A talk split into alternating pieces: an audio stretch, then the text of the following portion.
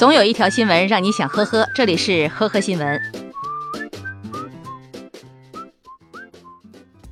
一九九九年，浙江嘉兴的蔡豪出生，他的妈妈蔡化委托朋友帮忙办理出生证明，但是证明上写的却是儿子的小名。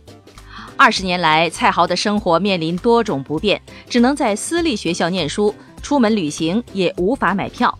然而，面对生活上的诸多不便，母子俩竟然拖延症严重，一直没有去补办户口。直到二零一八年，还是在民警的一再坚持下，这一个户口问题才得到解决。目前，蔡豪拿到了自己的身份证。日前，贵州贵阳的一名男子报假警，谎称自己将人砍伤。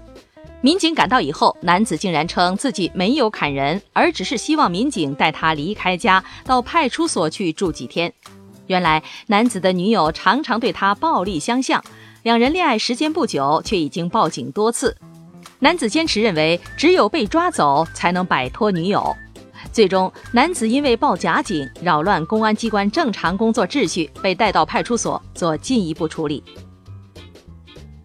近日，江苏的一名男子向朋友借来五百多万元的法拉利跑车，想要过一把豪车瘾。没想到他的车技不过关，上路的时候轻轻点了一下油门，法拉利跑车就走起了 S 线，导致了严重的交通事故。事故造成五车受损，一人受伤。交警判定男子负全责。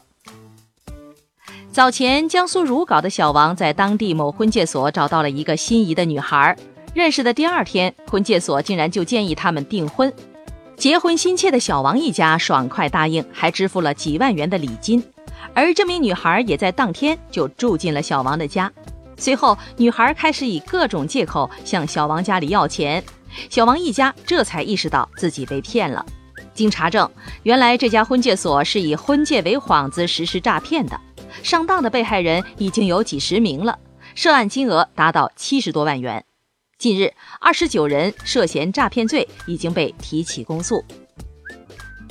十三号，在成都开往东莞东的 T 幺二六次列车上，乘警例行巡视的时候，发现一位身着短袖警服的小伙子在玩自拍，其双臂露出的左汤姆猫、右蝎子的纹身引人关注，因为警察是不允许纹身的。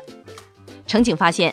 小伙所穿的警服的警衔标识、警徽、警号等警用标志比较粗糙，对他仔细的核查，果然是一个假警察。小伙子承认，他假冒警察的身份，在网上认识了一名女网友，此行就是去东莞和他会面的。最终，小伙子被铁路公安机关依法行政拘留。感谢收听今天的呵呵新闻，明天再见。